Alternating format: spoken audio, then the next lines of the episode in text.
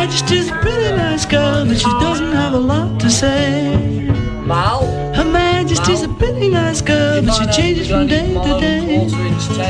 Ah, ça, c'est une tune des Beatles que je ne connaissais pas beaucoup. C'est sur la majesté, la reine Oui. Elisabeth, euh, Yves C'est Daou. sur, c'est sur l'album euh, Abbey Road. Là. OK. Puis, euh, je t'invite à le faire. Il y a Take One, Take Two, Take Three. Là. Et justement, dans lequel ils, ils reconnaissent quand même l'amour qu'ils ont pour, pour la reine, mais ils disent qu'il n'y a souvent pas grand-chose à dire. OK, mais, mais, Mais- c'était pas, c'était pas les Sex Pistols, vous avez la Non, reine, non, là. non. hein? Il était, il était pas aussi méchant que les Sex Pistols, les non, il Beatles. était un petit peu plus nous. OK. Hey, Richard, je pensais à ça hier. là. Bon, on a fait un texte. Charles hérite également d'un joli magot. Là. Écoute, il va hériter de la mer là, 550 millions canadiens. Et tabarnouche, et Québec solidaire mettrait la Ben main oui, là-dessus en maudit, C'est ça que j'ai pensé. Là, écoute, imagine-toi s'il y avait la taxe orange en Grande-Bretagne. Gabriel Nadeau-Dubois doit être euh, dans tous ses états ce matin. Mais je pensais, je pensais que c'était plus 550 millions, c'est un gros magot, mais je pensais qu'il était plus riche que ça. le- Ben, la- parce que personnellement, tu as la personne, puis tu as aussi, après ça, tout le, ce qui est la monarchie qui est différente, là, parce qu'il y a des propriétés immobilières. Mais sais, la, réalité, c'est que cette somme-là, je veux juste te dire qu'elle est exempte d'impôts par Londres. Donc, tout ce qu'elle a accumulé depuis 70 ans, euh, euh, il n'y a pas un impôt. Mais juste revenir, c'est que sa valeur à elle est établie à peu près à 370, mi- euh, ben, en fait, 370 millions de livres, donc 550 millions. Et là-dedans, tu as le château de Balmoral en Écosse, euh, qui était évalué à déjà à peu près 140 millions US. Euh, Singram House, aussi une autre propriété euh, qui lui appartient personnellement, euh, une valeur à peu près 65 millions. La reine avait une collection de thèmes du Commonwealth qui a été établie par son grand-père, Georges Ah. Ouais, qui vaut 100 millions de livres à peu près, donc 151 millions de dollars. Et imagine-toi, elle avait aussi des paris de chevaux accumulés d'une valeur de 13 millions US. Voyons donc. De- de- depuis 1988. Euh, écoute, la liste est, est- est- est longue. Là. Elle détient aussi, ben, oublie pas, quand euh, récemment, en 2022, elle a hérité de la fortune de sa mère, qui était 75 millions canadiens là, à peu près. Et euh, mais quand son mari est mort, aussi le prince Philippe, c'était autour de 45 millions ca- canadiens. Donc au total, là, c'est à peu près 550 millions. Mais Charles, lui, avait déjà 100 millions de dollars américains ou 130 millions canadiens là, euh, de, de disponibles. Et au total, l'actif là, euh, de la richesse euh, royale, c'est à peu près 28 milliards. Donc ça, ça Hey, comprend beaucoup de propriétés royales. Mais le Crown Estate, là, qui est le gestionnaire de la plupart de ces propriétés-là, euh, génère des profits de 313 millions euh, ou à peu près 471 millions, mais qui appartiennent, euh, qui sont donnés directement au Trésor public. Fait que quand tu as autant d'argent comme ça, je me demande comment tu peux intervenir sur des sujets qui touchent euh, l'inflation puis le peuple. Là. Ça, c'est une autre histoire. Ben oui, tout à fait. Mais, mais écoute, je vais te dire franchement, puis je dis pas ça pour être cute, pour être le fun, puis être, être cool. Je changerai pas ma vie pour la leur. Vraiment, là, moi, je trouve que c'est une cage dorée. Euh, et je peux comprendre quand on connaît un peu la vie de Diana, elle s'est emmerdée totalement. T'as pas le droit de faire ci, t'as pas le droit de faire ça, t'as pas le droit d'aller telle place, t'as pas le droit de faire... Ah, come on! Moi, le, non, non. Je, je changerai pas ma vie contre la leur. Absolument C'est pas. à toi, fin de semaine, changer de château. là. C'est pas drôle.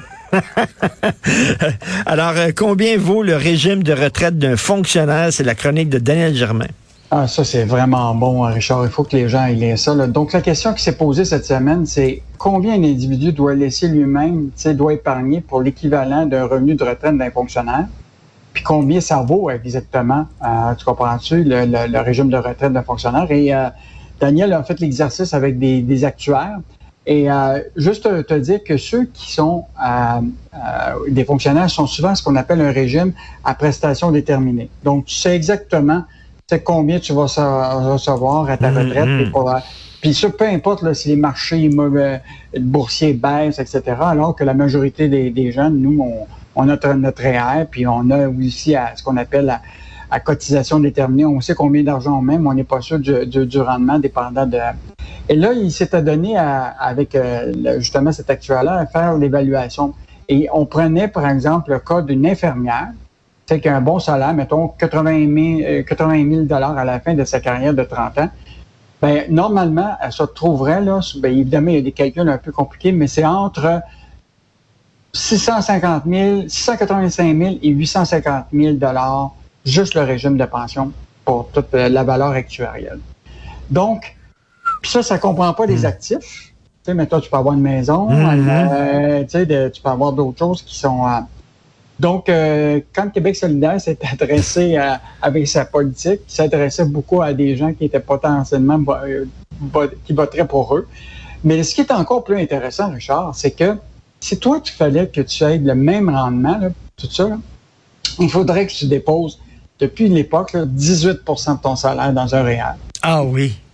18% Il faut, faut que tu commences jeune à faire ça. Ah, ben, pour la même période, si tu calcules sur une période de, de, 30 ans, puis il faudrait que tu aies un rendement de 3,5. Euh, c'est évident que c'est bien difficile pour la majorité des gens d'avoir accumulé. Mais, mais, mais tu sais, Yves, là, des fois, tu entends des, des, syndicats de fonctionnaires en disant les gens sont beaucoup mieux payés dans le privé pour le même, la même sorte de job.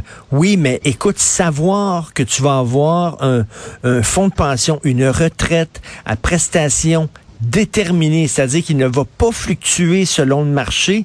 Et ça, ça vaut de l'or aujourd'hui. Tu peux dormir sur tes trois oreilles, là, vraiment. Puis en plus, tu as le REGOP, c'est le régime à peu près que tout le monde a au niveau des fonctionnaires.